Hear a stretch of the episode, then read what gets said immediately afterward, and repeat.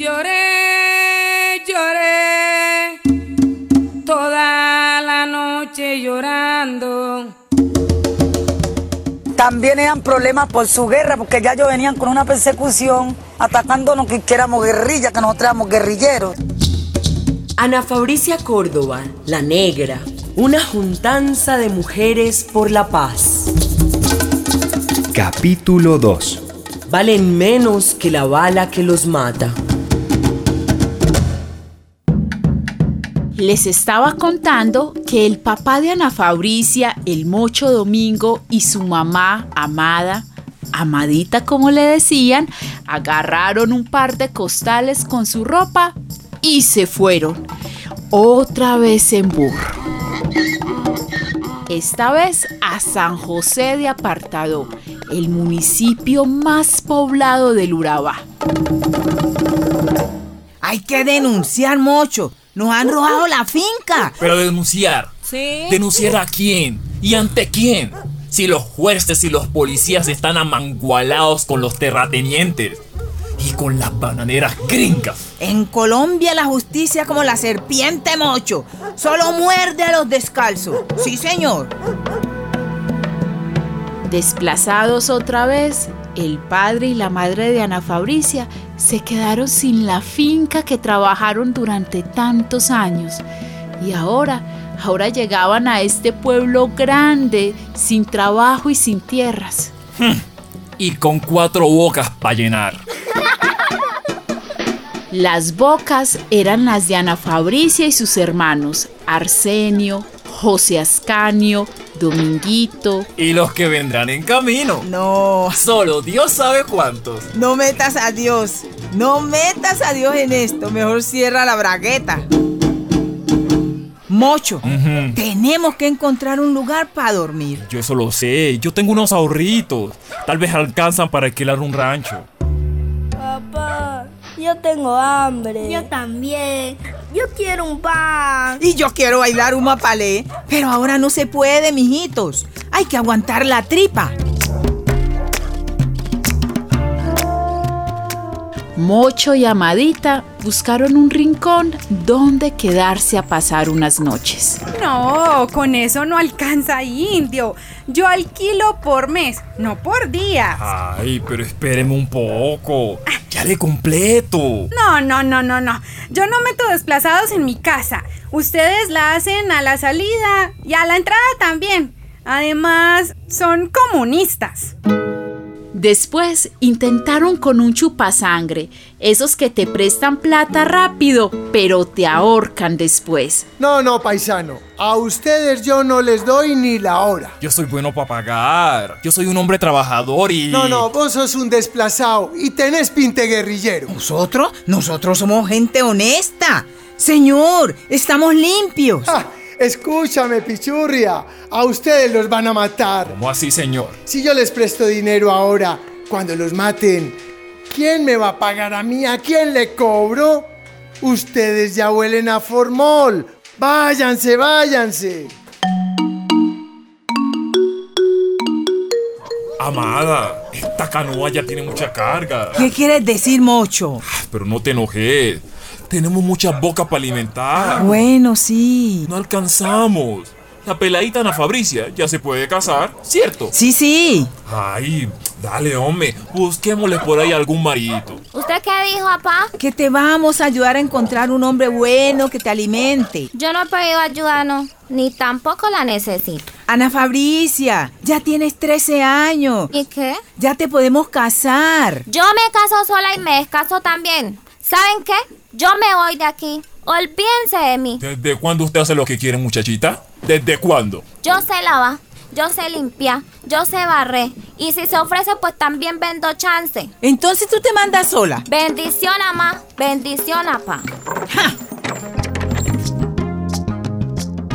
Ana Fabricia tenía bien puestos los calzones. Lo dijo y se fue. Con la bendición de sus padres fue a rodar por el mundo. ¿Qué no hizo ella con sus 13 añitos? Limpió casas, limpió baños, vendió cositas en la calle. ¿Alguna vez robó frutas y comida en un almacén? Ella me contó. ¿Y qué quieren ustedes? Una culicagada sola y suelta. Ah, también la embarazaron. Negrita, vení para acá. Me gustas. No, no, no, no, no, no.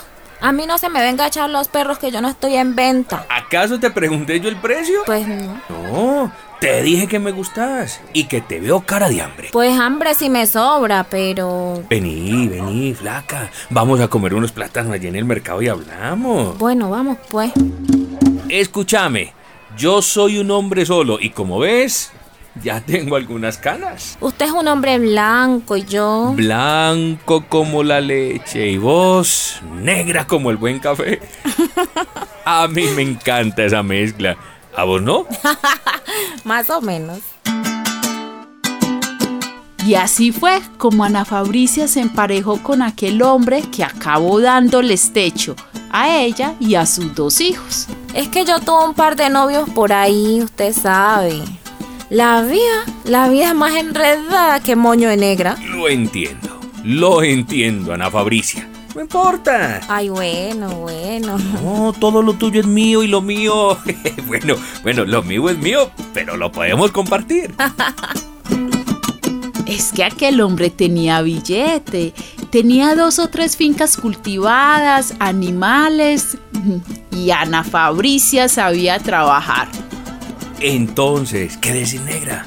¿Nos casamos? ¿Sí o qué? ¿Que nos casemos? ¿Y el anillo monito? Yo en las películas siempre he visto que le dan un anillo a las que se casan. Yo quiero mi anillo. y se casaron, sí.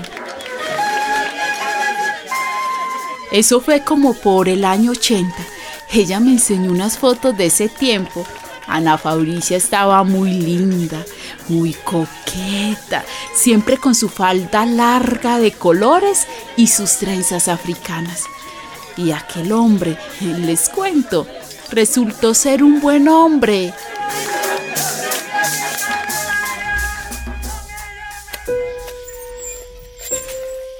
Atendé a Ana Fabricia. Mande. Tenemos que amarnos por la noche y organizarnos por el día, cuidar las tierras y los animales. Mira, esta finca en la que estamos se llama el 10 y en este casino comen los trabajadores. ¿Cómo cuántas bocas son, pues? Como 40. Ah, bueno. ¿Vos sabes cocinar para tanto macho solo? Pues si en la proveedora hay arroz y plátano y gallina, yo me le mido. Ah, bueno. Yo administro y vos cocinás, negra. ¿De acuerdo? A la orden, jefecito. Les fue muy bien en el negocio. El hombre sabía de números, compraba, vendía, administraba. Y Ana Fabricia le seguía el ritmo. Les fue tan bien que hasta un carrito se compraron, un chivero, un Willis. Ay, ahí cargaban racimos de plátano y de todo. Ay, pero yo les quiero enseñar este lujo a mis papás. Al mocho y amadita que hace varias lunas no los veo. ¿Y cómo estarán ellos, mija? Pues yo espero que bien. Ve. El mocho, con sus curanderías, ahí se va defendiendo. Y mi mamá criando los pelados, yo creo que ni le alcanzarán las manos para servir tantos platos. Ah, mañana los visitamos y les damos un paseíto en el Willis. Ay, sí, bonito, gracias.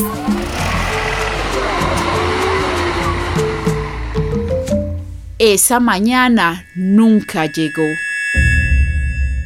Fue ese mismo 12 de agosto del 95, no se me olvida la fecha, que invitaron a los padres de Ana Fabricia a Chigorodó. Animate, animate, mi negra. Es como una taberna, no sé, pero dicen que van a dar préstamos. Vamos, vamos. Pero Mocho, ¿eso es alguna rumba? Sí, vamos a divertirnos. Amadita, vamos. Que ya bastante lágrimas hemos botado. Van a llegar los primos de Río Grande. Vamos, pues, vamos, vámonos. Música para bailar, señor. Aquí comenzamos. Y fueron a ese bailadero de pobres conocido como el Aracatazo, en el barrio de Invasión El Bosque. Había un poco de gente, sindicalistas, trabajadores de las bananeras, familiares. Mocho, amigo. Pa. Mocho, vení, vení, vení, vení.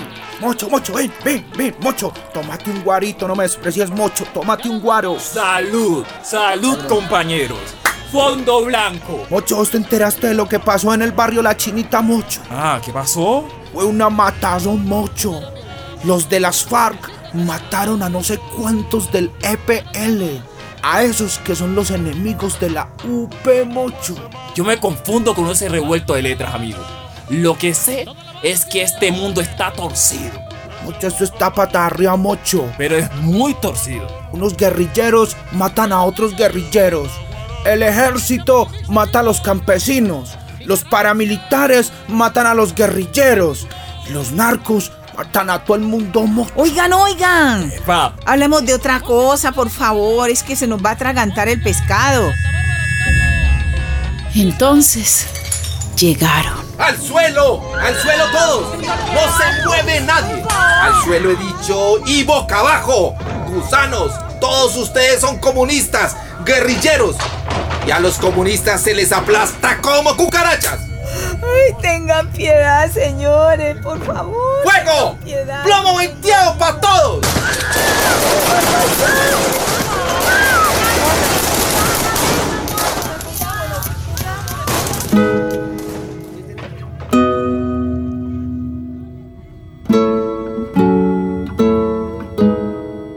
Fue un espanto. La taberna se encharcó de sangre. Unos trataban de escapar y los rafagueaban en la puerta. A los que estaban en el suelo, un tiro en la nuca. No respetaron a las mujeres, no respetaron nada a los asesinos.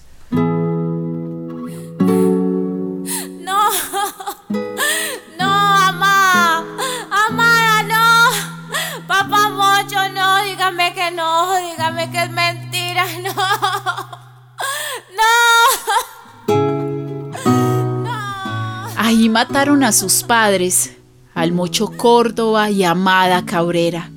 Ahí mataron a sus primos, ocho parientes. Esta masacre, me contó Ana Fabricia, la ordenó el canalla. El paraco Carlos Castaño, el de las autodefensas, y el otro asesino que le decían HH y... Ya no quiero recordar más.